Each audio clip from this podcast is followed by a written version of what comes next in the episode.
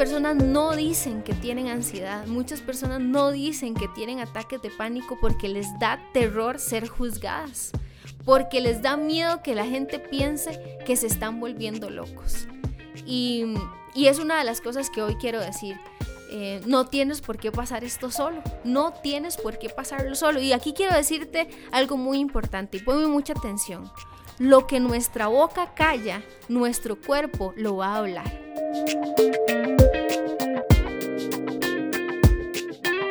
Hola, quiero darte la bienvenida al episodio 01 de Audiblemente. Mi nombre es Casey, soy psicóloga y hoy quiero hablarte acerca de el tema de la ansiedad eh, y los ataques de pánico. Podrías preguntarte por qué tocar este tema y por qué de primero, por qué en el primer episodio del podcast. Em, y pues lo hago porque cada vez es más frecuente escuchar a personas que tienen ansiedad, cada vez es más frecuente escuchar a personas que, están luchando con los ataques de pánico y muchas veces eh, no saben dónde buscar información, muchas veces no saben qué hacer, hay demasiados mitos al respecto y por eso es que quiero abordar el tema em, en los primeros episodios de este, de este podcast. La ansiedad, la palabra como tal, ansiedad significa congoja o aflicción. Y es importante entender que es un fenómeno que tiene su origen en el área mental, pero que repercute a nivel corporal. Hay síntomas que se evidencian directamente en el cuerpo de la persona que está padeciendo ansiedad. Podrías pensar que la ansiedad eh, siempre es mala o perjudicial, sobre todo si padeces de ansiedad, es probable que pienses que siempre es mala, que siempre es perjudicial, pero necesitamos entender que la ansiedad es una respuesta normal, es una respuesta eh, emocional normal cuando nos vemos amenazados por algo. Es como, por decirlo de alguna manera, es como una especie de alerta. Y eso podría potenciar a la persona a diferentes, a llevar a cabo diferentes cambios en su vida. Sin embargo, el problema es cuando esta ansiedad, esta alerta se vuelve patológica o cuando la persona no logra identificar, por decirlo de alguna manera, un problema real. Eh, vamos a poner un ejemplo. Yo estoy ahorita en una habitación y voy a poner un ejemplo así súper dramático, pero si aquí en la habitación me ponen un león, obviamente que yo voy a sentir miedo, voy a sentir ansiedad, voy a empezar a sudar, porque es una, es una amenaza real. Lo que pasa con las personas que tienen una ansiedad patológica o con, con alguien que desarrolla ataques de pánico, es que si alguien le pregunta, hey, ¿por qué te está pasando eso? Es probable que la persona no sepa qué responder. Es probable que no tenga una respuesta y va a decir, no sé, no sé por qué estoy así porque los síntomas aparecieron de manera súbita. Entonces, cuando esa alerta, cuando esta ansiedad se vuelve patológica o enfermiza, por decirlo de alguna manera, bueno, cuando bloquea a la persona, en su rendimiento en diferentes áreas de su vida. Cuando alguien dice, ya no puedo ir a trabajar, ya no puedo montarme en un, autobús, ya no puedo salir solo a hacer compras porque es muchísima la ansiedad. Cuando empieza a generar una reacción en cadena eh, de diferentes síntomas y cuando esa reacción es desproporcionada a la amenaza, como les estaba diciendo. Y cuando se vuelve crónica, ¿verdad? y y se pasa de la ansiedad al pánico y cuando se presentan ya los ataques.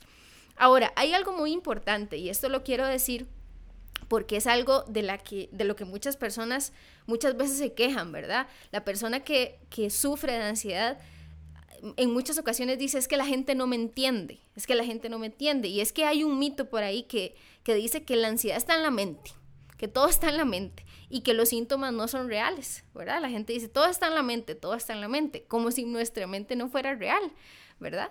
Em, y es importante decir que la persona que sufre de ansiedad siente y realmente padece todos sus síntomas, todos los síntomas que le aquejan, aunque esos síntomas tengan su raíz en un conflicto emocional o mental, es cierto que sudan las manos, es cierto que tienes taquicardia, es cierto que sientes que te vas a ahogar. Em, los síntomas son reales. Em, y eso es importante tenerlo claro. Ahora, yo mencioné, acabo de mencionar un, par de síntomas, ¿verdad? Y es cierto, son los síntomas más comunes. Ya ahorita voy a hablar un poquito acerca de eso, sudoración en las manos, taquicardia, eh, una respiración agitada. Sin embargo, hay personas que no han llegado a experimentar el desarrollo del, del, ataque de pánico, no han llegado a desarrollar la ansiedad como patológica, pero hay niveles de estrés tan altos en su vida y cierto nivel de ansiedad que se está presentando en síntomas que tal vez no identifique como tales de la ansiedad, pero por ejemplo, contracturas musculares constantes y constantes y me duele la espalda y, y siento, ¿verdad? Como, como súper contracturado el cuello o por ejemplo crisis digestivas muy recurrentes, gastritis, desconcentración, insomnio, falta de apetito, eh, eh, por ejemplo poco interés en las relaciones sexuales, son cosas que podrían ser alarmas de que algo está pasando con el manejo de la ansiedad o con el manejo del estrés. Em, y bueno, ahorita como les digo voy a hablar un poquitito acerca de los síntomas específicos. Ahora, la ansiedad podría estar o no acompañada de otro tipo de trastornos, como por ejemplo la, el miedo de las personas a salir a, a espacios abiertos, el miedo de las personas a exponerse a lugares donde hay muchas personas, podría acompañarse o no de una depresión que la persona pueda desarrollar. Entonces, esas son cosas que hay que ir viendo caso por caso y analizando caso por caso. Pero quiero hablarte ahora un poco acerca de los ataques de pánico como tal. Ya no eh, la ansiedad general como estamos hablando, sino específicamente de los ataques de pánico. ¿Qué es un ataque de pánico? Se escucha muchísimo, incluso a veces yo escucho gente que dice, ay, entró en pánico, entró en pánico, pero ¿qué significa eso? O sea, ¿qué es realmente un ataque de pánico? Bueno, un ataque de pánico eh, se caracteriza por la aparición súbita de síntomas. E, esa es la característica principal. Los síntomas parece a veces que aparecen de la nada, ¿verdad? Es una aparición súbita. Em, la gente describe un miedo, un, un, terror, un pánico, un miedo así pavoroso y muchas veces están acompañados de una sensación inminente de muerte. La gente dice me voy a morir, me voy a morir. Hay un miedo a morir muy, muy palpable para la persona y es algo que se escucha muchísimo. Y esta aparición repentina de síntomas tiene una escalada en su intensidad muy rápido. O sea, en cuestión de minutos, el miedo pasa de simplemente una sensación a un pánico, a un terror que la persona eh, no sabe cómo reaccionar y, algo muy importante también es que las personas alrededor tampoco saben cómo reaccionar y de eso voy a hablarles un poco en el, próximo episodio, pero, pero es un poco lo, que la gente describe. Algunos de los síntomas más eh, particulares son palpitaciones, eh, sacudidas en el corazón, ¿verdad? La gente siente su corazón de, muy, muy acelerado, hiperventilación, sudoración, temblores en las manos, una sensación de ahogo. Eh, hay personas que describen una sensación en su garganta como que se están atragantando. Eh, hay personas incluso que desarrollan náuseas, ganas de vomitar, mareos. Hay una sensación en algunos casos como de desrealización, como que la persona tiene una, una sensación de irrealidad, como que como que siento que estoy aquí, pero al mismo tiempo no estoy aquí, como si, como si estuviera separado de mí mismo. Es una sensación que la gente describe. Y hay dos cosas que son muy particulares de los ataques de pánico que las personas repiten una y otra vez. Y es, por un lado, el miedo a perder el control o el miedo a volverse loco. Y por otro lado, el miedo a morir. Son dos cosas que se presentan en los ataques de pánico. Miedo a volverse loco o miedo a morir. Em, pueden haber sensaciones de hormigueo en las extremidades, en las piernas, en las manos. Incluso pueden haber escalofríos. Em, son algunos de los eh, síntomas más generales. Sin embargo, cada persona pues puede desarrollar cosas muy particulares que, que, tendríamos que analizar por qué ese caso particular está teniendo esto. Pero esos son los síntomas generales. Ahora, ¿qué es lo que pasa con los ataques de pánico? Los ataques de pánico entran en un círculo vicioso. ¿Cuál es ese círculo vicioso? La gente empieza a tener miedo al miedo. Siento mucho miedo en el ataque de pánico, entonces ya cuando la crisis pasa, la gente empieza a tener miedo de que le dé el ataque de pánico. O sea, tiene miedo al miedo. Y ese miedo al miedo empieza a hacer que la persona empiece a evitar cosas o lugares. Em, qué sé yo, la primera vez que me dio el ataque de pánico me dio en el supermercado haciendo las compras, entonces no vuelvo al supermercado. porque pienso que ahí me va a dar. Entonces empiezo a evitar. Eh, el otro día estaba trabajando y me sentí mal, entonces ya ahora no quiero ir a trabajar porque pienso que estando en el trabajo me va a volver a dar un ataque de pánico. Y eso hace que la persona entre en un círculo vicioso. Y el problema es que tenemos que hacernos la pregunta. Y si estás ahí escuchándome y tienes ataques de pánico, te hago la pregunta. ¿Realmente evitar esas cosas te va a curar? ¿Te va a curar evitar esas cosas? No necesariamente, no te va a curar eh, eh, evitar esas cosas. Esas cosas simplemente están alimentando más tu miedo. Necesitamos trabajar la raíz de lo que hay detrás de tu ataque de pánico. Debes entender que tu ataque de pánico es una señal que nos está diciendo que algo está pasando en tus emociones, algo está pasando en tu mente que es necesario ponerle atención, es necesario atacar. Y las personas que tienen ataques de pánico pasan muy constantemente pensando, ¿y si me pasa cuando estoy allá? ¿Y si me pasa esto? ¿Y si me pasa otro? Y entonces eso genera mucha ansiedad y es muy desgastante y por eso les hablo de un círculo vicioso, porque entonces es el ataque, pasa el ataque y empiezo a pensar, ¿cuándo me va a dar? ¿Cuándo me va a dar? ¿Cuándo me va a dar? Eso eleva mis niveles de ansiedad y genera que me dé otro ataque. Y pasa el ataque y vuelvo a pensar, me va a dar, me va a dar, me va a dar, y, y pasamos en ese círculo. Y es importante romper ese círculo, es importante que las personas puedan ir a la raíz de lo que está ocurriendo. Ahora, hay algo muy interesante que quiero comentarles y, y creo que es algo que, que puede ser de mucha ayuda para personas que estén sufriendo con esto. Eh, y es que siempre hay una señal en el cuerpo. Algo pasa con el cuerpo en el ataque de pánico, como les decía, es algo que tiene su raíz en las emociones y en la mente, pero repercute directamente en el cuerpo. Y pasan cosas. Muchas de las personas cuando ya llevan procesos un poco más Em, cuando ya han trabajado esto que les está ocurriendo por medio de un proceso terapéutico eh, y han entendido algunas de las cosas que hay detrás, logran identificar que hay una señal en su cuerpo antes del ataque de pánico, una señal particular, ¿verdad? Entonces tenemos personas que dicen, yo sé que cuando la mano me empieza a temblar, yo sé que cuando me empieza el hormigueo en la pierna, yo sé X, ahí, ahí cada caso es particular, yo sé que viene el ataque de pánico. Entonces, eso es muy positivo, porque cuando la persona ha logrado identificar cuál es esa señal previa, nosotros podemos, por decirlo de alguna manera, atajar el ataque de pánico para que no se desarrolle en su totalidad. Pero como les digo, esto muchas veces hay personas que solitas logran identificar esa sensación, pero hay personas que no, que necesitan un acompañamiento terapéutico para poder identificar qué es lo que pasa con su cuerpo antes del ataque de pánico. Por supuesto que todos los síntomas resuenan con toda su potencia durante el ataque de pánico en el cuerpo de la persona. Y después es interesante porque la persona dice que después del ataque de pánico tiene un agotamiento terrible. Las personas quedan exhaustas como si les hubiesen drenado la energía. Entonces es importante que puedas entender que si tienes ataques de pánico, eh, es para que te des cuenta de que algo está pasando. Hay algo a lo que debes ponerle atención. Muchas veces, eh, incluso el hecho simplemente de entender qué es lo que me pasa. Porque cuando aparece el ataque de pánico la primera vez, la persona solo tiene, se enfrenta a una gran pregunta y no tiene la respuesta. ¿Qué es lo que me pasa? ¿Por qué me pasó esto? Eh, y eso empieza a, a, detonar un montón de pensamientos en su mente. ¿Será que tengo esto? ¿Será que tengo una enfermedad? ¿Será que tengo un tumor en la cabeza? Yo he escuchado, bueno, cualquier cantidad de cosas. Y hay algo muy interesante. Muchos de los casos de personas que tienen ataques de pánico dicen que empiezan a desarrollar como una percepción hacia las personas particular.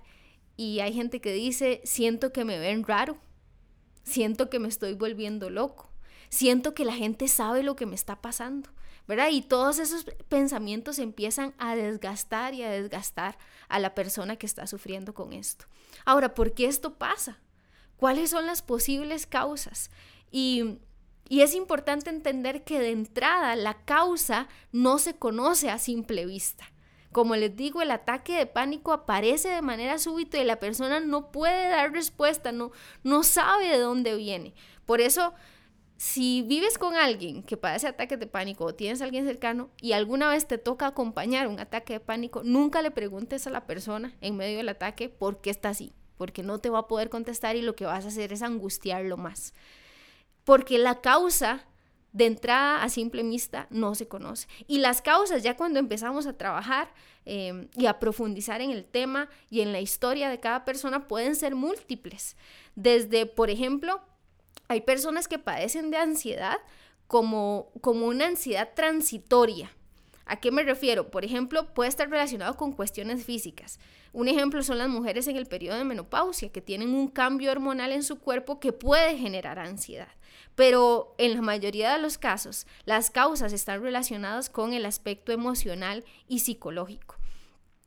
Eh, es importante entender que, que las causas pueden ser, las causas particulares pueden ser tan variadas como personas existen, ¿verdad? Y hay, hay personas, hay estudios donde se han visto que, por ejemplo, hay personas que tienen duelos no resueltos de fondo, hay personas que tienen situaciones emocionales particulares en su núcleo familiar. Hay personas que tienen roles asumidos en su familia y, y son personas que muchas veces no piden ayuda, personas que necesitan que la, la, cuestión funcione, ¿verdad? La cosa tiene que seguir funcionando y hay que seguir adelante y hay que seguir adelante. De personas que han guardado mucho por muchos años eh, y llegan puntos de la vida donde esto empieza a detonar. Por supuesto que hay un montón de causas físicas y hay toda una química cerebral, pero en ese tema particular no me voy a, no me voy a enfocar.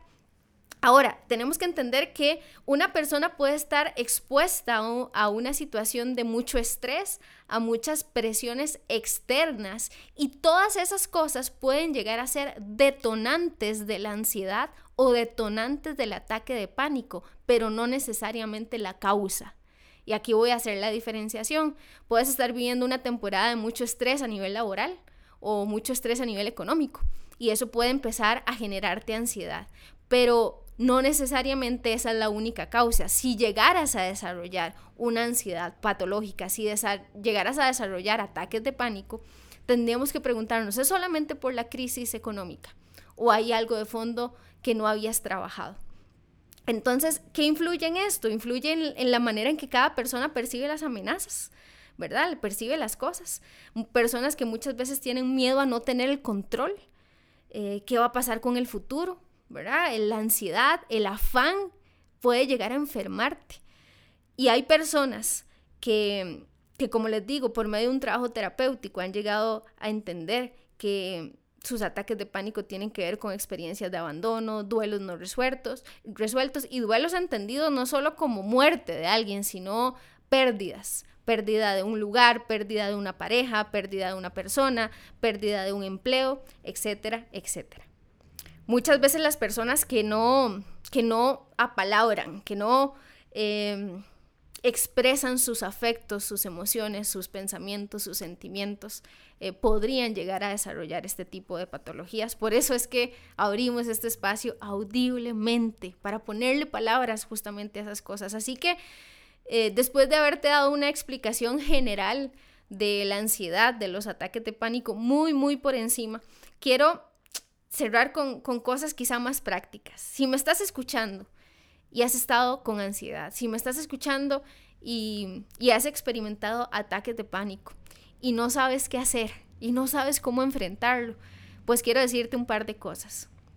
Lo primero que quiero decirte es que sí se puede superar. Sí puedes salir de los ataques de pánico. Sí puedes vivir una vida sin ansiedad a esos niveles paralizantes sí se puede. De hecho, hay un, hay un buen pronóstico para los casos de personas que consultan por ansiedad o ataques de pánico.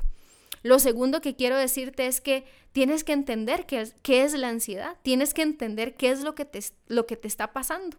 Hay muchas personas que simplemente con entenderlo ya hay algo de alivio ¿Por qué? Porque ya no se enfrentan a la pregunta sin respuesta. ¿Qué me pasa? Bueno, lo que te pasa quizás es que tienes ansiedad. Lo que te pasa quizás es que tienes ataques de pánico. Entonces, eso quita de la mente las ideas de eh, seguramente tengo un tumor en la cabeza, seguramente me va a dar un ataque en el corazón, por eso siento las palpitaciones. Quizá lo que tienes es ansiedad. Por supuesto que esto lo estoy diciendo eh, bajo, bajo la premisa de que cuestiones físicas se han descartado, ¿verdad? Cuando estoy, hablando cuando los ataques de pánico responden a esto, a situaciones eh, emocionales, situaciones psicológicas como tal. Muchas veces ponerle nombre, a, las, a, las, a esos síntomas, eh, puede quitar de tu mente esas ideas eh, que quizá te han estado desgastando. Lo tercero que quiero decirte es que es bueno que puedas buscar ayuda, es bueno que lo digas. Muchas personas no dicen que tienen ansiedad, muchas personas no dicen que tienen ataques de pánico porque les da terror ser juzgadas, porque les da miedo que la gente piense que se están volviendo locos. Y, y es una de las cosas que hoy quiero decir. Eh, no tienes por qué pasar esto solo, no tienes por qué pasarlo solo. Y aquí quiero decirte algo muy importante y ponme mucha atención. Lo que nuestra boca calla, nuestro cuerpo lo va a hablar. Lo que nuestra boca calla, nuestro cuerpo lo va a hablar. Así que es mejor que por decisión propia puedas abrir tu boca, buscar ayuda, porque no tienes por qué atravesar esto solo. Lo cuarto es decirte, analiza tu vida emocional. ¿Será o no que hay asuntos inconclusos? ¿Que, ¿Será que hay cosas que nunca pudiste decir? Eh, al, cierre de una relación, con la muerte de alguien, nunca pude decir esto, esto se me quedó pegado en la garganta. Hay gente que dice, esto lo tengo guardado en el pecho hace años. Bueno, ¿será que hay cosas así en tu vida? ¿Será que hay cosas no resueltas que es importante trabajar? ¿Y por qué digo esto? Porque hay miles de técnicas que nos pueden ayudar a manejar la ansiedad, pero si no vamos a la raíz, no vamos a solucionar el problema eh, verdaderamente. Lo quinto es, quizá necesites buscar ayuda profesional. Eh, hay diferentes tratamientos para, abordar esta temática. Em, hay toda la línea de psicoterapia como tal, también está todo el, el, tema de la medicación. Hay casos que necesitan ambas cosas, necesitan el tratamiento farmacológico y necesitan el tratamiento terapéutico ambos de la mano. Hay personas que solamente necesitan un espacio de terapia psicológica para abordarlo. Eso se ve en el caso por caso, pero, pero quizá necesites buscar ayuda profesional. Y, y si me dices, Casey, ¿y qué hago yo en medio de un ataque pánico? O sea, siento que me va a dar uno, ¿qué puedo hacer en el medio? Bueno, quiero decirte, y es, es importante que sepas esta información, los ataques de pánico tienen un pico de intensidad más o menos, al, más o menos unos 10 minutos, a los 10 minutos de iniciados los síntomas, es como en, en promedio el mayor punto de intensidad. Entonces, lo que tienes que saber en medio del ataque de pánico es que va a pasar. El ataque de pánico no es eterno, tiene un pico de intensidad y cuando alcanza ese pico de intensidad, los síntomas empiezan a disminuir poco a poco.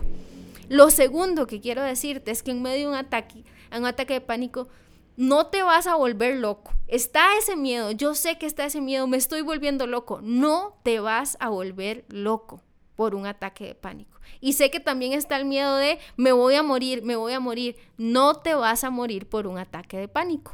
Y es importante que sepas estas dos cosas. No te vas a volver loco y no te vas a morir por un ataque de pánico. Y la otra cosa que quiero decirte es no luches contra los síntomas. ¿verdad? Hay personas que, se empiezan a sentir ansiosas y, intentan negarlo. No, no, no, no tengo ansiedad, no tengo, no, no, no, yo estoy tranquilo. No, hey, si, si tienes ansiedad, está bien. A veces hay temporadas de la vida donde estas cosas pueden ocurrir.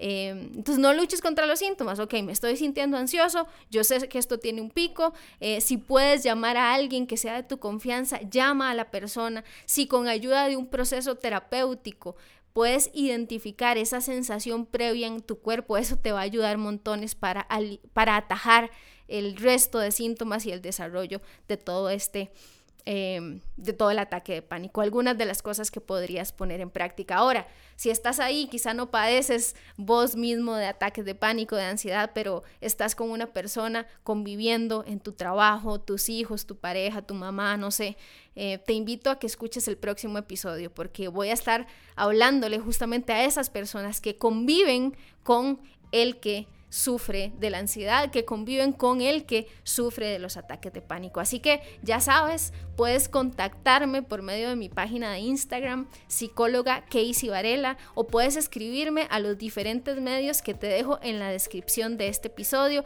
Me gustaría saber si lo que escuchaste fue de provecho para vos, me gustaría saber si tienes alguna consulta eh, o me gustaría saber si hay algún otro tema que quisiera que puedas que yo pueda abordar en este espacio. Así que sin más por este episodio, nos escuchamos pronto. Pura vida.